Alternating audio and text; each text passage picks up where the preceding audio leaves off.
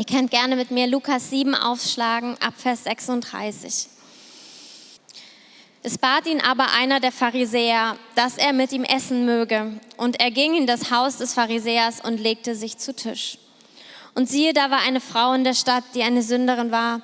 Und als sie erfahren hatte, dass er in dem Haus des Pharisäers zu Tisch lag, brachte sie eine Alabasterflasche mit Salböl, trat von hinten an seine Füße heran, weinte und fing an, seine Füße mit Tränen zu benetzen und trocknete sie mit den Haaren ihres Hauptes.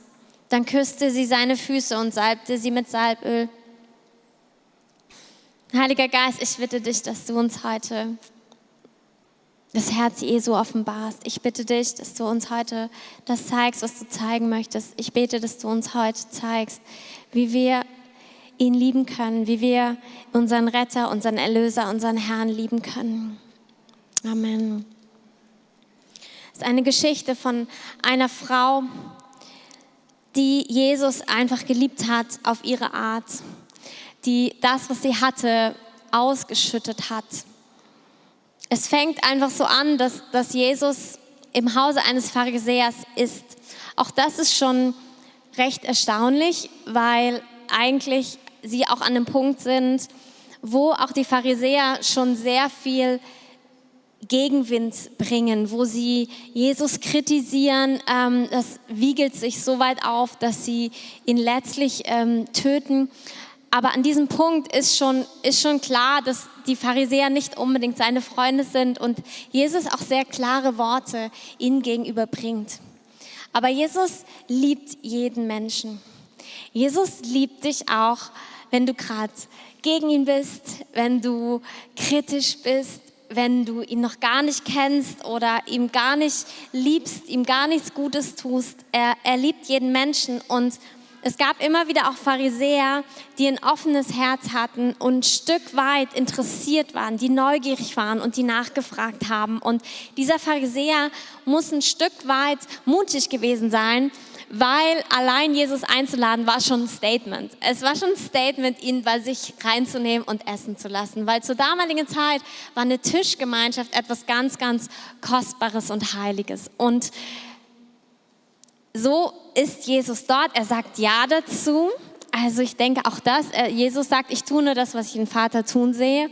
Das heißt, er wusste genau, wo er war, er wusste, in welches Heim, welches Zuhause er gegangen ist und dort hat er gegessen. Er hat sich zu Tisch gelegt, ganz üblich zur damaligen Zeit, die haben sich hingelegt zum Essen. Und dann war er also in diesem Haus und da kam diese Frau.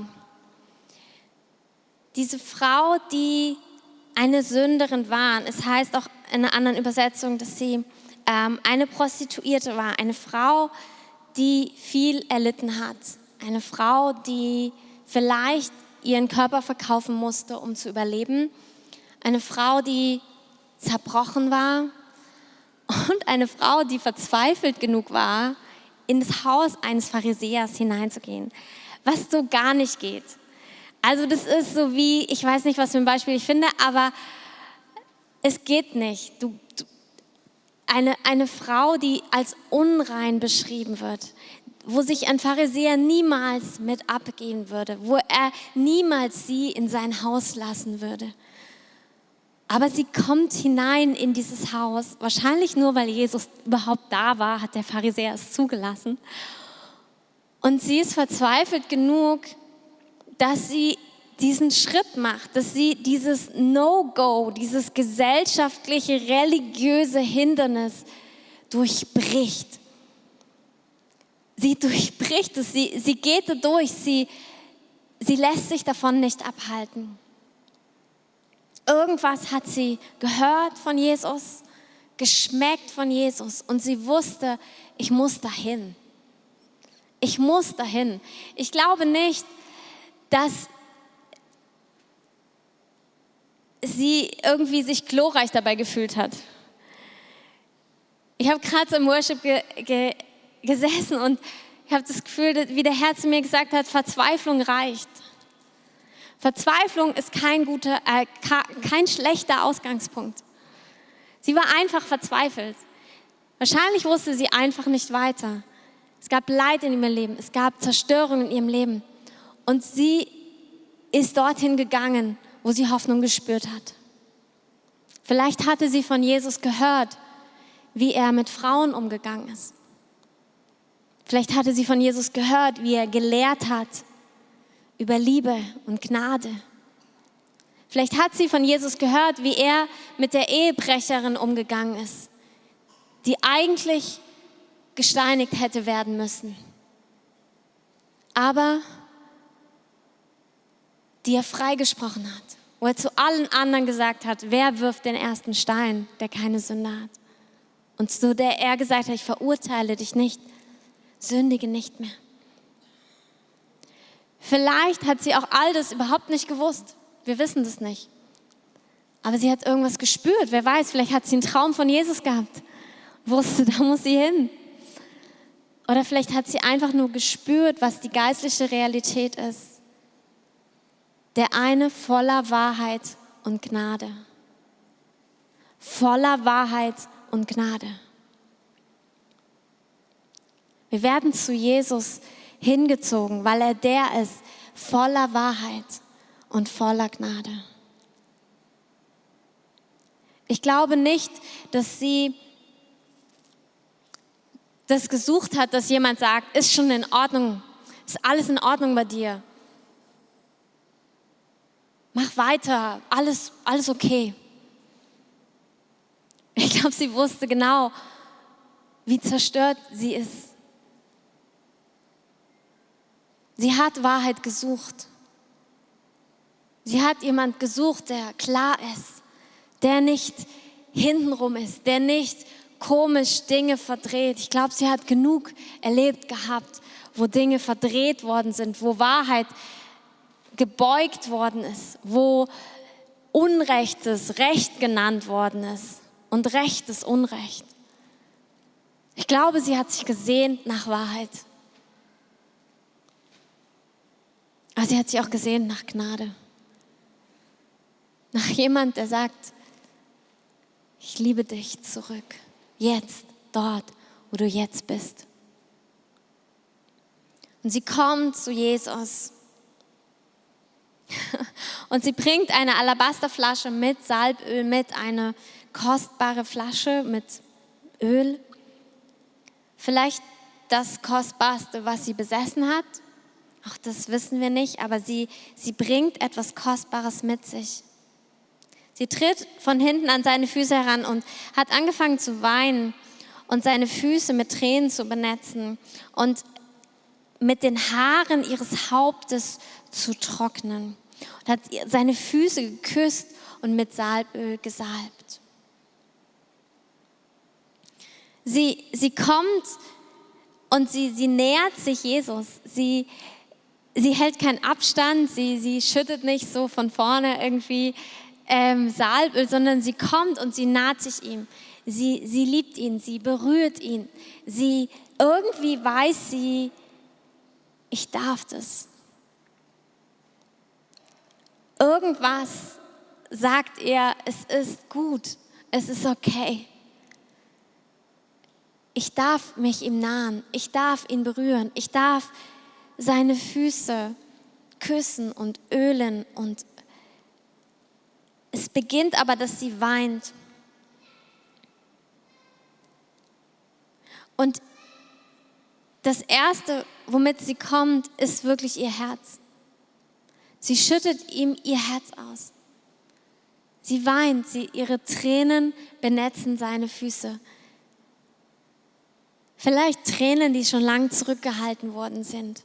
Und in dem Moment, wo du Jesus begegnest, ist so ein Raum, erstmal auch ein Raum für dein Herz. Es ist Raum da für deine Tränen. Es ist Raum da für deinen Schmerz. Es ist Raum da, ihm alles hinzulegen.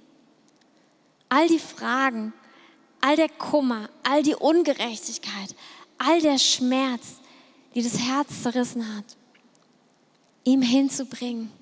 Und sie bringt ihm als erstes, als Anbetung, ihre Tränen. Sie bringt ihm als erstes ihr Herz. Und ich habe es so empfunden, dass heute einzelne von euch das hören müssen. Deine Tränen sind Anbetung.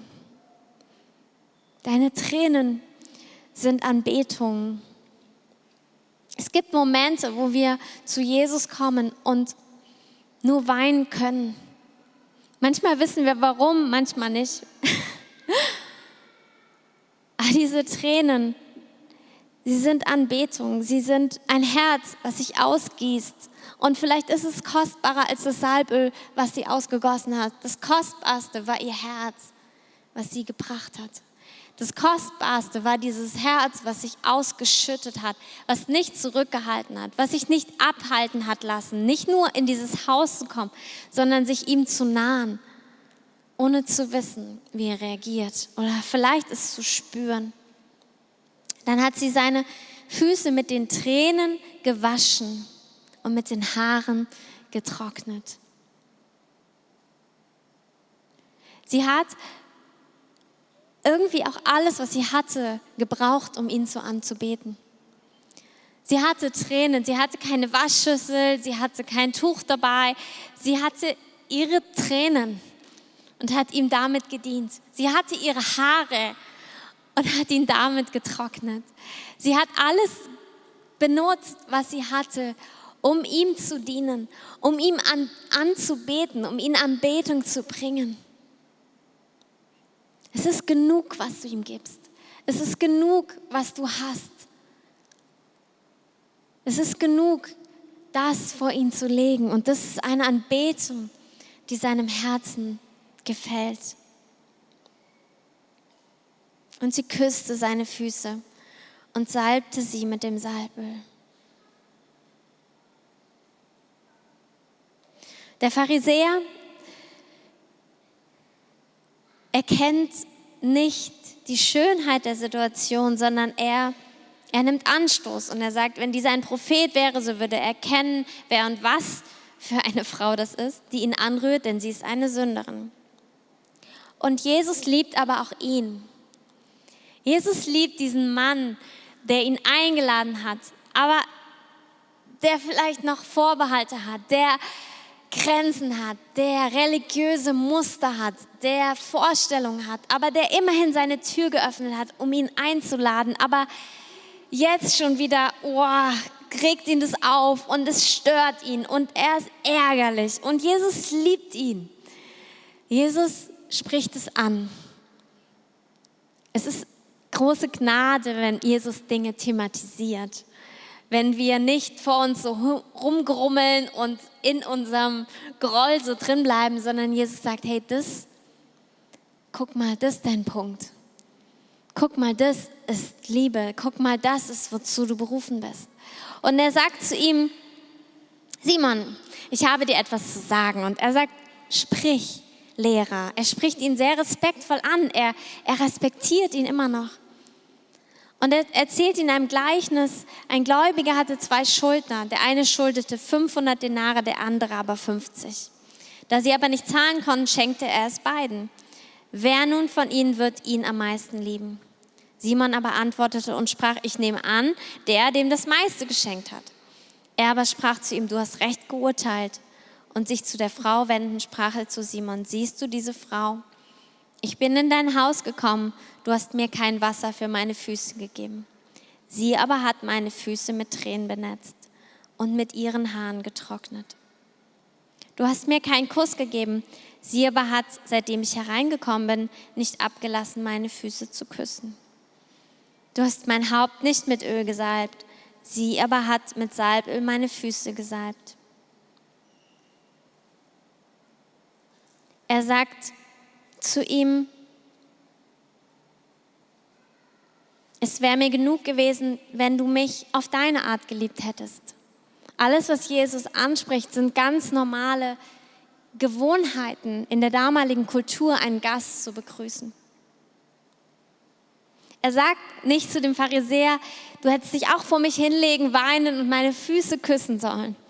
Aber er sagt, hättest du nicht wenigstens mich ein bisschen lieben können? Hättest du mich nicht willkommen heißen können in deinem Hause, so wie es üblich ist. Und er zeigt ihm eigentlich, diese Frau hat all das getan. Sie hat auf diese ungewöhnliche sehr anstoßgebende Art mich einfach geliebt, mich einfach willkommen geheißen. Und er gibt Simon die Chance zu sehen, sehen zu werden, weil er ihn auch so sehr liebt. Und dann sagt er, deswegen sage ich dir, ihre vielen Sünden sind vergeben, denn sie hat viel geliebt. Wem aber wenig vergeben wird, der liebt wenig. Er aber sprach zu ihr, deine Sünden sind vergeben. Jesus nimmt die Anbetung dieser Frau an. Und ich glaube, dass er bewusst oder dass der Plan des Vaters bewusst war, dass es in diesem Haus geschieht. Er hätte überall sein können. Diese Frau hätte überall zu ihm kommen können. Aber nein, er war genau im Haus des Pharisäers. Es hat zwei Dinge gemacht. Zum einen war der Preis für die Frau einfach mal richtig viel höher. Sie hätte ihn ja überall finden können. Sie hätte überall vielleicht sich ihm nahen können, vielleicht auch nicht. Vielleicht war es der einzige mögliche Moment für sie. Und sie musste über diese Etikette hinwegspringen. Aber es war auch eine Chance für Simon. Es war eine Chance für ihn, herausgerissen zu werden aus, aus diesen religiösen Mustern, aus dies, allem, was, was ihn so gehindert hat, was ihn so steif gemacht hat und echte Liebe zu erkennen. Und so war es eine Chance für beide. Und diese Frau hat Vergebung empfangen. Sie ist zum Erlöser gekommen und sie hat Vergebung empfangen. Sie hat das empfangen, was sie gesucht hat. Sie hat Jesus geliebt mit dem, was sie hatte, mit allem, was sie hatte. Ich glaube, dass ihn zu lieben, Jesus zu lieben, so unterschiedlich aussehen kann. Wenn wir in Johannes 14 schauen, dann sagt uns Jesus, was es heißt, ihn zu lieben. Er, er erklärt es seinen Jüngern. Und er sagt, wenn ihr mich liebt, so werdet ihr meine Gebote halten. Und ich werde den Vater bitten, und er wird euch einen anderen Beistand geben, dass er bei euch ist in Ewigkeit. Den Geist der Wahrheit, den die Welt nicht empfangen kann, weil sie ihn nicht sieht noch ihn erkennt. Ihr erkennt ihn, denn er bleibt bei euch und er wird in euch sein. Und es heißt Vers 21, wer meine Gebote hat und sie hält, der ist es, der mich liebt. Wer aber mich liebt, wird von meinem Vater geliebt werden und ich werde ihn lieben und mich selbst ihm offenbaren. Jesus definiert Liebe als den, der meine Gebote hat. Und wir sehen im Neuen Testament, dass wir nicht mehr unter einem Gesetz leben, nicht mehr unter einem ähm, Gesetz von Geboten, ähm, sondern wir leben mit und unter der Herrschaft des Geistes Gottes. Wenn Jesus hier sagt, haltet meine Gebote und dann kommt direkt danach und ihr werdet einen Beistand empfangen. Und dieser Beistand, dieser Heilige Geist, der dann in euch lebt, der euch niemals verlassen wird, der wird euch in alle Wahrheit führen. In Galater 5,25 heißt es, wenn wir im Geist leben, so lasst uns auch im Geist wandeln. Im Heiligen Geist zu wandeln hat viele Facetten. Und das eine ist, dass der Heilige Geist uns die Wahrheit offenbart über Gottes Willen, über seine Gebote, über diese entscheidenden Dinge, die ihm wichtig sind. Und er sagt, wenn du mich liebst, dann ist dir wichtig, was mir wichtig ist. Und das ist weniger ein, ein Gesetz, wo du Sachen liest, liest und okay, ich muss mich daran halten, muss ich mich daran halten, muss ich daran halten, sondern es ist ein, ein innewohnender Prozess des Geistes, der, der in uns ist und der uns hineinführt in die Wahrheit, der uns hineinführt in den Willen Gottes. Es ist eine Gemeinschaft mit dem Heiligen Geist, in der wir gehen und damit seinen Willen erfüllen. Wir hatten ein, einige, wie immer, Prozesse so in den letzten Wochen.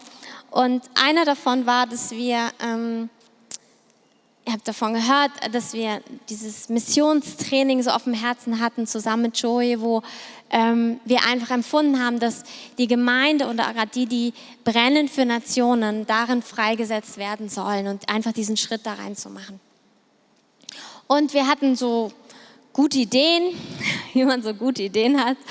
Ähm, und haben irgendwie Schritte in die Richtung gemacht, weil die Frage war, wohin gehen wir? Und uns war irgendwie klar, okay, wir brauchen einen Partner vor Ort, jemand, der richtig brennt, jemand, der richtig Frucht sieht in seinem Dienst und wir wollen einfach kooperieren, wir wollen dort zusammen sein. Und wir haben ähm, dann mit, mit Daniel geredet in Malawi, der dort ähm, die YWAM Bases in verschiedenen Nationen übersieht. Ähm, viele von euch kennen ihn, er war schon öfters hier. Ähm, leider in letzter Zeit nicht mehr. Ich hoffe, er kommt mal wieder. Und wir haben mit ihm gezoomt und haben so empfunden, ja, das ist es. Das ist es. So ein bisschen auch blauäugig erstmal reingerannt, haben uns da festgemacht und haben dann gemerkt, uh, ist ja gar nicht so leicht.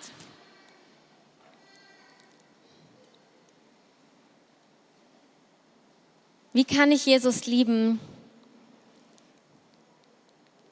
Ihm zu gehorchen, ihm zu folgen. Und es war so, dass wir das eigentlich wussten, das ist es, aber dann wurde es schwieriger, es wurde kompliziert, irgendwie schien es nicht zu klappen und dann hatten wir andere gute Ideen. Wir haben gedacht, naja, man kann ja auch dorthin gehen oder dorthin gehen und ähm, sind dann, haben uns auf den Weg gemacht, haben na, Hauptsache es passiert irgendwie, ne? Und genau, wir sind einfach die Schritte gegangen. Und dann ähm, war es so, dass wir uns halt überlegt hatten, naja, Daniel ist schon so ein, so ein Keypunkt in dem Ganzen. Und wir haben gedacht, wir holen ihn einfach dann in ein anderes Land und erstmal fand er die Idee auch ganz toll. Und dann hat er irgendwann gesagt, hey, ich, sorry, aber ich kann das irgendwie nicht sehen. Okay. Und dann hat noch jemand anders abgesagt und wir haben so gemerkt, warte, wir müssen mal kurz pausieren. Wir müssen mal kurz stoppen, was jetzt hier unsere Ideen waren und was genau Gottes Ideen waren. Und zu der Zeit sind wir in Urlaub gefahren und ich habe so gedacht, ich mache jetzt einfach Urlaub. Ich habe keine Lust, über irgendwas nachzudenken. Und war auch wirklich dann zehn Tage hatte ich überhaupt keine Ahnung, wo das überhaupt passieren würde. Das war irgendwie Gnade des Herrn. Und dann haben wir weitergeredet und gemerkt, doch, hey, eigentlich das Einzige, wo wir Frieden haben, ist nach Malawi zu gehen. Okay. Und das meine ich mit im Geist zu wandeln. Es sind manchmal diese Feinheiten wir haben echt Buße getan. Wir haben gesagt, Herr, es tut uns leid, dass wir so abgewichen sind von dem, ohne dran zu bleiben, ohne mal auszuharren, mal zu warten, ob du nicht etwas tun möchtest, mal dich in der Gleichung zu haben. Versteht ihr, manchmal spricht Gott und dann wird es kompliziert, es wird anstrengend, es wird irgendwie unmöglich. Und definitiv brauchen wir Ermutigung vom Herrn, wir brauchen Bestätigung. Aber wir haben echt Buße getan, dass wir so schnell auch andere Ideen hatten. Also wir hatten, ist ja nicht schlimm, sie zu haben, aber dass wir so abgesprungen sind. Wir sind so, haben halt einen anderen Weg genommen, was vielleicht in manchen Situationen voll der Herr drauf ist, aber er war es nicht. Und es war so gut, es in dem Moment zu erkennen und zu merken, okay, Wir müssen stoppen, wir müssen warten. Und dann haben wir gesagt, okay, wir gehen jetzt weiter mit dem Einzigen, womit wir Frieden haben. Und wir haben dann so ein paar Sachen dem Herrn vorgelegt, auch der Gemeinde vorgelegt. Ähm, und es ist so gut, auch nicht allein unterwegs zu sein.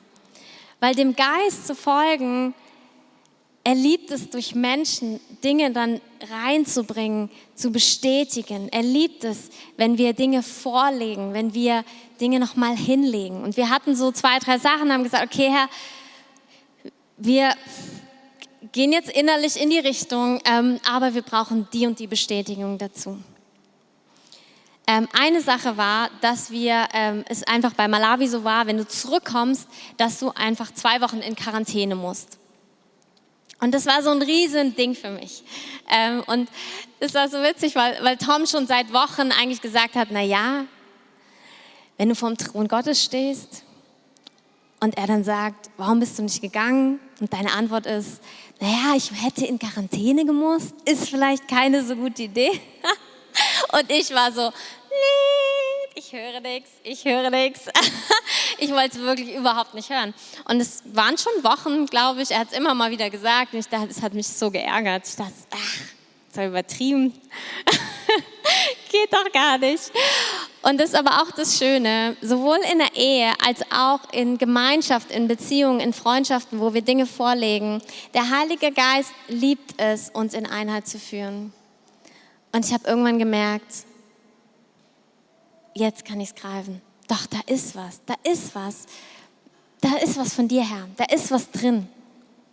Und ich möchte euch ermutigen, auch Dinge, die ihr im Herzen habt, Worte, die ihr bekommen habt, lasst sie prüfen, legt sie hin, sagt einem anderen, bet doch mit mir darüber. Und dann erwarte, dass wenn es vom Herrn ist, Dinge sich bestätigen.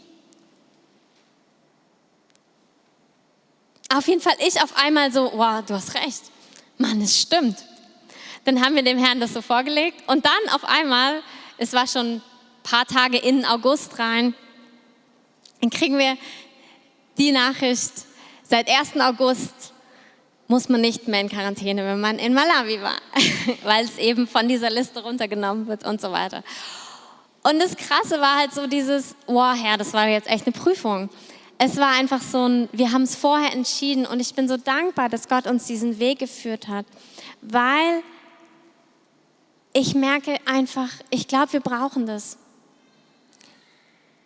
Ich glaube, es geht mir überhaupt nicht hier um Quarantäne und irgendwo hinfliegen und was auch immer. Dein Leben sieht anders aus, dein Ruf sieht anders aus, deine Schritte sehen anders aus. Aber 100 pro glaube ich, 100, 100, 200, 300 Prozent pro, glaube ich, wir brauchen dieses Dranbleiben. Und Jesus sagt, es ist eine Art, mich zu lieben. Es ist eine Möglichkeit, wie du mich lieben kannst wie du dich ausgießen kannst vor mir, ist meinen Willen zu suchen und ihn zu tun. Und zu erwarten, dass ich Wege öffne, die geschlossen sind. Dass ich Türen öffne, die geschlossen sind. Dass ich Wege bahne, die noch nicht da sind. Die gleiche Geschichte ist noch in Matthäus 26. Ist ähnlich. Ich werde nicht die ganze nochmal vorlesen, aber ein Teil, der hier anders ist, ist, dass uns gesagt wird, dass diese Frau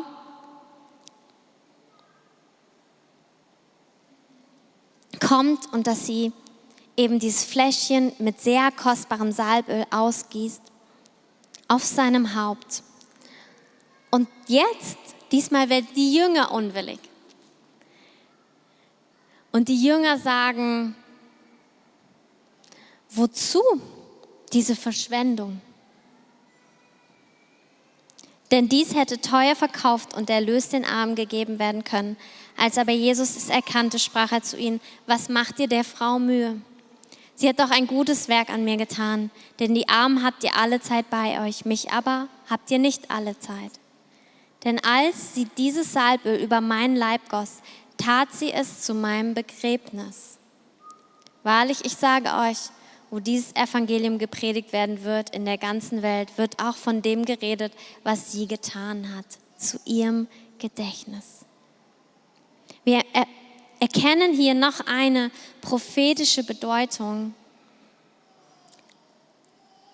von dieser Handlung aus Liebe. Und zwar hat Jesus zu Anfang seines Lebens Myrrhe geschenkt bekommen. Und zum Ende seines Lebens, vor seinem Tod, wird er mit einem Salböl von Myrrhe wird er gesalbt. So haben sie damals die gesalbt vor einer Kreuzigung. Hier wurde sein Begräbnis vorbereitet und sie hat prophetisch ihn gesalbt in diesen Handlung hinein. Wisst ihr, wenn wir Jesus lieben, wenn wir Jesus folgen, dann haben wir keine Ahnung manchmal, was wir tun. Ganz ehrlich, so oft keine Ahnung.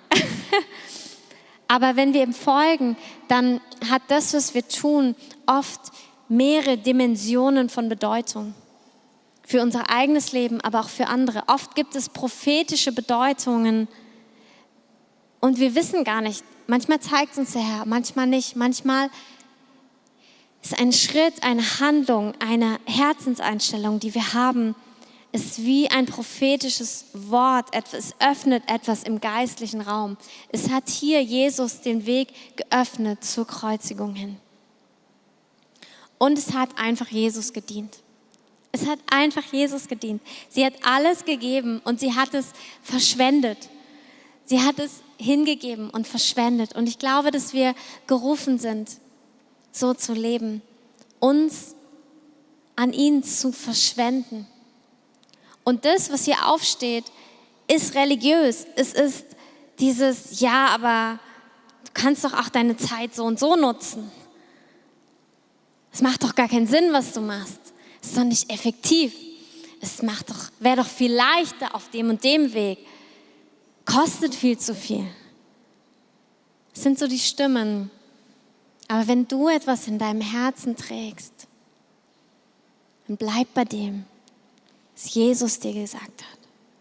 Verschwende dich. Verschwende deine Zeit. Gib es hin, was du hast. Die Band kann gern nach oben kommen. Wir wollen einfach die Möglichkeit geben, dass wir darauf reagieren, zusammen, gemeinsam. Ich möchte als erstes einfach sagen, wenn du Jesus noch nicht als deinen Herrn und Retter kennst, er ist ans Kreuz gegangen für deine Schuld, weil er dich frei machen möchte von aller Last, von aller Schuld, die auf deinem Leben ist. Er will dich hineinrufen in ein Leben, voller Freiheit, weil nur er allein frei machen kann. Und wenn du das jetzt spürst, wenn du in deinem Herzen spürst, ich will diesen Jesus, ich will ihn, dann sag ihm das. Sag ihm das wie die Frau, die kommt und ihr Herz vor ihm ausschüttet. Schütte dein Herz vor ihm aus. Mach ihn zu deinem Herrn und Erlöser. Lad ihn in dein Herz ein hat den Heiligen Geist in dein Herz ein. Und er bringt die Erlösung. Und er führt dich auf den Weg voller Schönheit und auch voller Hingabe, weil er zuerst dir hingegeben ist, damit du hingegeben sein kannst.